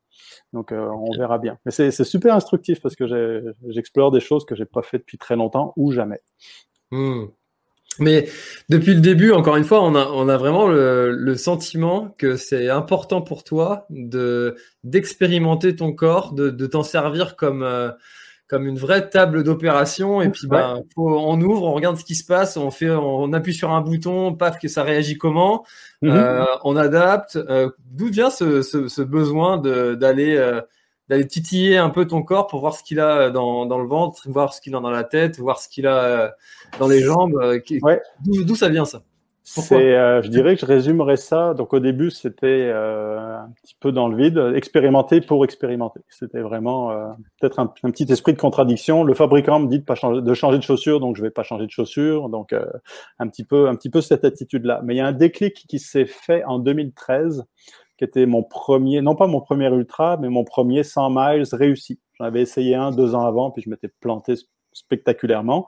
Euh, pourtant, les conditions étaient à peu près les mêmes. C'était un parcours relativement difficile et également dans ce premier, le premier 100 000 que j'ai pas terminé et le 100 000 pendant lequel le déclic s'est produit, les conditions à un moment ont tourné à la catastrophe. Il s'est mis à pleuvoir en fin de soirée, la température a baissé, on courait dans la boue, donc euh, c'était devenu une catastrophe. Deux ans avant, ça m'avait complètement découragé, ça m'avait coupé les jambes et euh, coupé la, la, tête, si on veut. Donc j'avais arrêté au bout de 70 km, même pas la moitié du parcours. Deux années après, je me suis retrouvé dans des conditions similaires. Et pour une raison quelconque, cette journée-là, alors que j'étais trempé, j'étais à la limite de l'hypothermie. Euh, c'était justement une de ces courses où j'étais parti sans rien, ce qui était une grosse erreur. Puis je l'ai payé cher, donc parce que vraiment j'étais à un moment il a fallu que je m'arrête deux heures au coin du feu avec une couverture qu'on m'avait prêtée parce que j'avais pas de coupe-vent, j'avais rien. La température avait baissé de 10 degrés, j'étais trempé, la nuit tombait. Bizarrement, au pire moment que j'ai jamais eu dans une course ou presque, dans la plus longue course que je m'étais donnée à ce jour, jamais dans cette course-là, je l'idée d'abandonner ne m'a traversé l'esprit. Jamais. C'est pas même pas un truc que j'ai combattu, ça m'est pas passé par la tête. Le seul truc euh, que je me souviens qui tournait dans ma tête, c'est OK, bon, là je suis quasiment en hypothermie, donc je ne peux pas repartir tant que je me suis pas réchauffé. Et euh, si jamais je repars, au pire, tout ce qui compte, c'est d'atteindre le ravitaillement suivant. Donc, et non pas d'atteindre la fin de la course. Je voyais même plus à cette échelle-là. Donc, euh, tout ce que je me suis dit, je me réchauffe assez pour pouvoir repartir et être à peu près sûr d'atteindre le ravitaillement suivant. Si jamais ça fonctionne pas, je fais demi-tour puis j'arrête. Donc, j'ai attendu deux heures au coin du feu. Je suis reparti. En montant la piste de ski qu'il y avait juste après, évidemment, je me suis réchauffé. Donc, j'ai fini par atteindre le ravitaillement suivant 8 km plus loin, où là, j'ai repris un bon 15-20 minutes à me réchauffer à nouveau au coin du feu, jusqu'à ce que je me sente prêt à repartir au ravitaillement d'après. Et après, et après, et après. Et dans toutes ces longues heures à vomir à chaque ravitaillement parce que j'avais encore les conséquences de la quasi-hypothermie que j'avais traversée, ben, graduellement, je suis arrivé au bout de la course.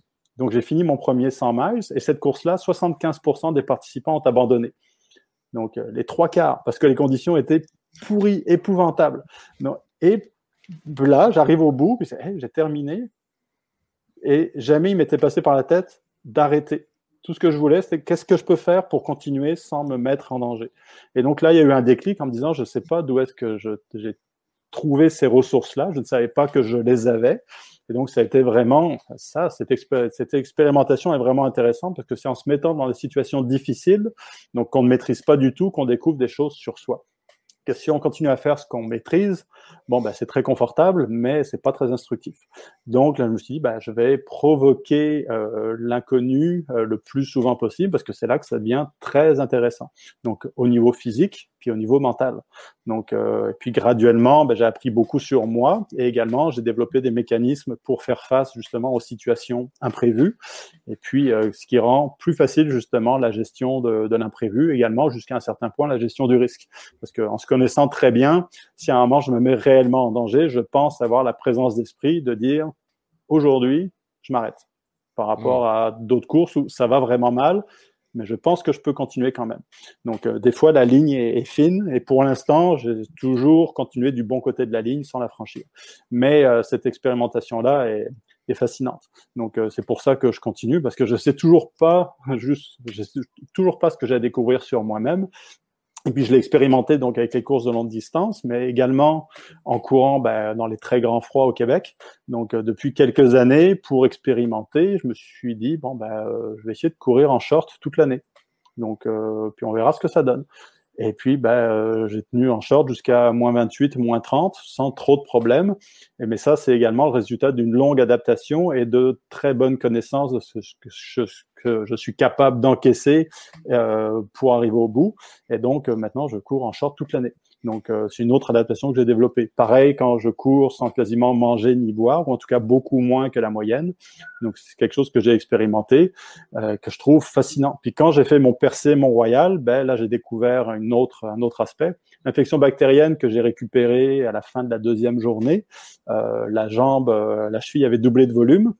Au début, je pensais que c'était une blessure liée à la course à pied, ce qui était logique parce que je courais 100 km par jour avec un sac à dos trop lourd. Je me suis dit, bon, bah, ça y est, je suis en train de me faire une inflammation, une périostite ou quelque chose dans le genre. Hmm. Mais là, je me suis dit, bah, si c'est une inflammation, pas dramatique, c'est pas confortable, mais je peux courir dessus. Donc, euh, j'ai couru 4 jours, à avoir mal à chaque pas, 13 heures par jour, 70-80 km par jour, jusqu'à ce que je me rende compte que, OK, peut-être que là, je devrais consulter parce qu'il y a, y a rien qui passe et je suis brûlé mentalement. Donc, euh, ce que je pensais être une blessure de course, finalement, s'est révélé à l'urgence être une infection bactérienne qui aurait pu m'envoyer donc euh, à l'hôpital pour de bon, mais finalement qui n'était pas assez grave que des antibiotiques matin et soir pouvaient le régler. Et en plus, euh, les médecins m'ont dit, mais non, il n'y a pas de problème, tu peux courir. Donc, ce sera pas confortable. Mais tu prends tes antibiotiques, puis tu peux repartir et aller jusqu'à Montréal. Bon, il me restait 800 km à courir, cool. Mais euh, donc, je l'ai fait. Donc là, j'ai appris également cette, cette journée-là cette semaine et demie là à courir avec une douleur constante du matin au soir et à quand même trouver des techniques pour avancer. Donc avancer moins vite, marcher la plupart du temps, euh, me distraire en parlant avec tous ceux qui voulaient bien me rejoindre, peu importe, mais continuer à trouver un moyen d'avancer quoi qu'il arrive, pour finalement atteindre euh, Montréal malgré tout ce qui m'est arrivé. Donc là encore, j'ai découvert des ressources euh, inexploitées, inespérées ou inconnues chez moi que j'aurais jamais révélées si je m'étais pas, euh, si j'avais pas plongé dans la gueule du loup, puis euh, ou sur le chemin des bactéries en pleine pandémie. Donc, euh, puis ça, aurait pu, j'aurais pu aussi bien me dire, me faire dire par les médecins, arrête, t'es en train de te mettre en danger, et je les aurais écoutés. Mais vu qu'ils m'ont dit non, il n'y a pas de problème, tu vas encore avoir mal pendant 3-4 jours, mais c'est pas dangereux, c'est comme, ok, bon, je vais le faire. et ça a été très instructif. Donc j'adore a posteriori ces apprentissages-là. Pendant, c'est pas agréable, mais c'est pour ça que je veux tester encore plus long ou encore plus grand pour voir bon bah, qu'est-ce qui va m'arrêter et qu'est-ce que je vais découvrir en cours de route. Hmm. Quand on t'écoute, on, a vraiment le, l'évidence que tu as un mental euh, juste incroyable, euh, que tu as travaillé, que c'est pas venu du jour au lendemain. Exact. Euh, et pour autant, tu as déjà vécu des, des abandons. Euh, oui, oh, là, là, oui. Ces, ces abandons-là, euh, est-ce que tu dirais que c'est eux qui t'ont permis aussi euh, de d'arriver à ce niveau de force mentale? Qu'est-ce qui qu'est-ce qui t'ont apporté euh, dans, dans ta pratique de maintenant? Je dirais qu'ils m'ont rien apporté. À peu près tous les abandons dont je me souvienne, ou tous, euh, étaient tous pour des mauvaises raisons ou plutôt, bah, la raison est toujours bonne sur le coup, hein, mais euh, ça n'a jamais été des abandons parce que physiquement euh, je me mettais en danger. C'était toujours des abandons parce que à un moment, ah, je trouvais ça trop long, ou j'avais plus envie de courir, ou ça ne me tentait plus. Ce sont des raisons parfaitement valables. C'est-à-dire, si on n'aime pas ce qu'on fait, ça sert à rien de continuer. Mais quand on s'inscrit à une course, l'objectif est quand même de la terminer, même si à un moment on sait, surtout un ultra, on sait que ça va être très long. Euh, mais c'est bien simple. Hein. Les, six premiers ultras que j'ai faits, j'en ai abandonné la moitié. J'ai abandonné le premier, j'ai réussi le deuxième, j'ai abandonné le troisième, réussi le quatrième, etc., etc. Il m'a fallu beaucoup de temps avant de comprendre et d'apprendre comment ne pas abandonner. Et ce déclic s'est fait comme je décrivais donc euh, en 2013 dans ce 100 miles où euh, j'ai appris ce qui est hyper évident a posteriori qu'il faut découper tout ça en tout petits morceaux. Donc euh, si on ne fait que voir l'objectif à long terme, on se fait peur, on trouve ça trop long et c'est là où on décroche. Tandis que quand on découpe ça en tout petits morceaux et qu'on se focalise uniquement sur ce qui s'en vient juste après, qui est le seul moyen d'arriver à l'objectif suivant, puis aller encore plus loin. Mais ça, c'est long à apprendre. En tout cas, dans mon cas, ça a été long. Il y en a qui l'ont tout de suite. Il y en a quand j'avais abandonné de course. Donc, manifestement, ils, partent avec une longueur d'avance. Moi, il m'a fallu de très nombreux ultras avant de comprendre ce mécanisme-là et de l'exploiter comme il faut. Mais euh, dans mon périple de 1100 et quelques kilomètres, je l'ai appliqué à fond. C'est-à-dire, je découpais euh, mes journées à coup de 5 kilomètres. Donc, euh, c'était tout ce qui comptait. Je veux faire 5 kilomètres de plus. Puis après, on verra. Puis graduellement, je suis arrivé au bout. Donc, euh, puis ça, ça s'applique. C'est ça aussi qui est super intéressant, c'est que cette approche-là s'applique à n'importe quoi dans la vie, n'importe quel projet de longue haleine. Mmh. Donc, euh, sans le faire exprès, mais je m'en suis rendu compte euh, après coup, c'est exactement la même approche que j'ai suivie pour écrire mon premier puis mon deuxième livre. Dire, si tu pars de zéro en disant je vais écrire un livre, puis que tu fais le décompte de toutes les étapes que tu dois franchir avant que le livre soit publié, il y a de bonnes chances pour que tu te décourages avant même de commencer parce que c'est long et c'est pénible et ça demande un, travail euh, de longue haleine et rien d'immédiat. Exactement comme un ultra. Tandis que en me disant bon ben je vais écrire un premier texte, puis je vais prendre une première photo, puis écrire un autre texte, puis prendre deux autres photos, puis etc. Ben, graduellement, au bout de plusieurs années, tu as accumulé assez de textes, assez de photos pour remplir un livre, tu en as même trop et tu as le loisir de couper dans tout ce qui est moins bon et de garder le meilleur. Mais le premier livre, euh, quand j'ai eu l'idée, une partie des textes étaient déjà écrits, mais en gros, il m'aura fallu cinq ans pour l'écrire. Et le deuxième, c'est la même chose. cinq ans pour l'écrire et 50 photos pour arriver à remplir un livre qui fait, il fait 250 pages. Là, c'est pas, c'est pas quelque chose d'énorme. C'est 5 ans de travail pour chacun des livres. Donc, euh, si je me dis avant, euh, ben là, j'ai un projet de troisième livre, mais là, au moins maintenant, je sais ce qui m'attend. Je sais que j'en ai encore pour des années. Mais euh, au moins maintenant, je, je, je, suis habitué. Mais ça marche pour n'importe quel projet. Donc, c'est un projet à long terme. Donc, tu pourrais te décourager de dire ah non, c'est trop long, je m'y mettrai plus tard. Non, commence maintenant, parce que justement, ça va être long. Donc, il n'y aura pas de raccourci. Les, ah, ultras, les ultras donnent cette leçon-là, en tout cas, qui s'applique à n'importe quoi. Hmm. C'est vrai que quand tu te dis, euh, bon, c'est un livre, c'est, euh, je sais pas, 200 000 mots.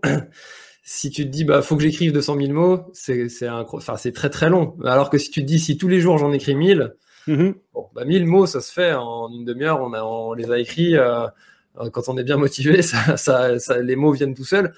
Euh, et finalement, en ultra, c'est pareil. Plus tu es dans la difficulté et plus tu peux découper comme ça de façon euh, la plus courte possible. Si plus tu es mal, plus tu coupes en, en tout petit moment. Et, euh, et, ça passe beaucoup mieux comme ça. Ouais. ça passe beaucoup mieux sur, sur la durée. Ça, et on finit par, par terminer en fait son, son objectif. Mmh. Puis, toi, même au niveau, en prenant du recul, c'est-à-dire le 1135 km que j'ai fait donc l'été dernier, qui est de loin mon, plus bel accomplissement en course à pied. Euh, pour en arriver là, il, aura fallu 15 ans de course à pied, incluant, donc euh, j'ai parlé de mon arrêt de la course en 2016, mais il y en avait eu un autre en 2011, puis un, un autre quelques mois après avoir commencé à courir en 2005. J'ai commencé à courir en 2005, puis j'ai arrêté de courir en 2005.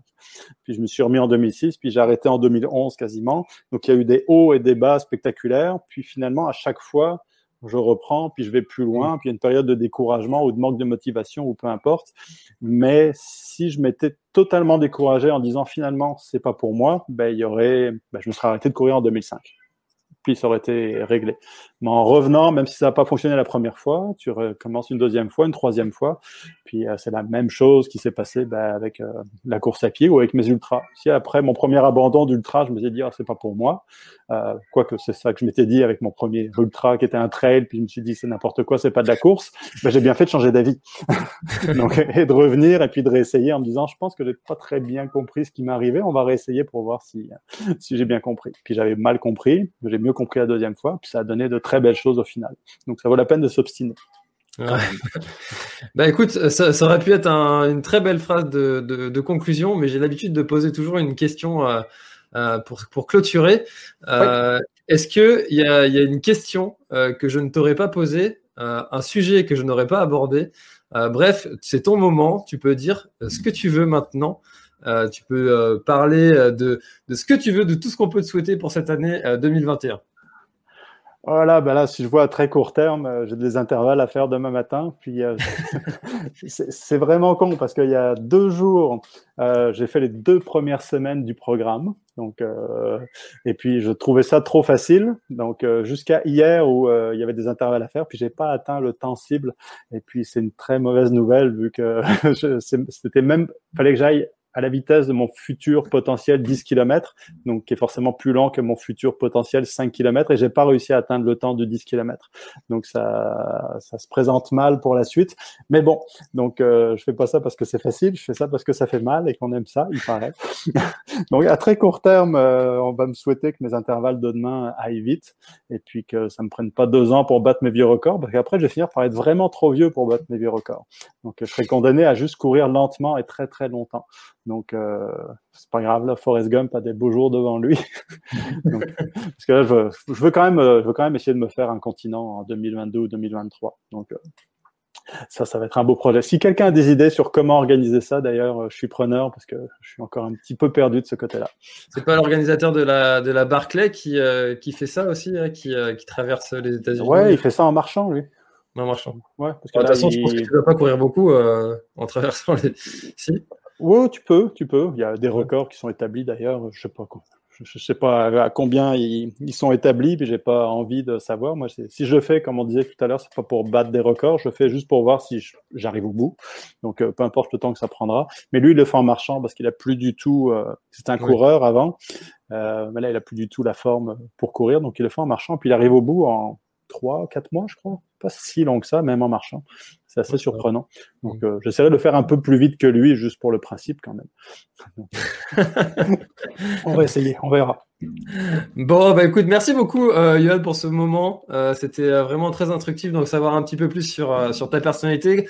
Merci. on, renvoie, on renvoie évidemment toutes les personnes qui vont en savoir encore plus vers, vers tes livres. Euh, oui, merci. Ordinaire, tome 1 et 2, tu peux les remontrer si tu veux. Euh, ouais. Pour, pour, que, pour que on, on, voit bien la couverture. Moi, j'avais tout de suite flashé sur cette couverture-là. Je te l'avais dit en préparant cette. Oui, oui, elle, elle, a très bien fonctionné. T'es pas le seul. Donc, euh, bon succès de la maison d'édition pour le design parce que je suis responsable du contenu, mais le design, c'est pas ma force. Donc, il y a Extraordinaire, le premier, Journal d'un coureur, qui est donc le, un dérivé de mon blog, mais euh, amélioré. Et puis le, deuxième, Ultraordinaire Odyssée d'un coureur, qui est donc là, euh, pas du tout un blog, mais un, récit complet euh, qui se termine, mais qui ne parle pas uniquement de mon périple entre le bout de la Gaspésie et Montréal. Mais avant, je parle également d'arrêt de la course et de bien d'autres choses. Donc, puis toujours dans les deux, c'est ça qui est, moi j'y tenais beaucoup. On parlait de photos.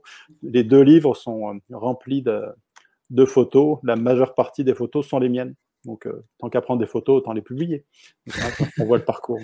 Donc, euh, non, c'est des, des, beaux livres, des beaux objets. Puis, c'est, je suis très fier d'avoir réalisé ces objets-là, d'ailleurs.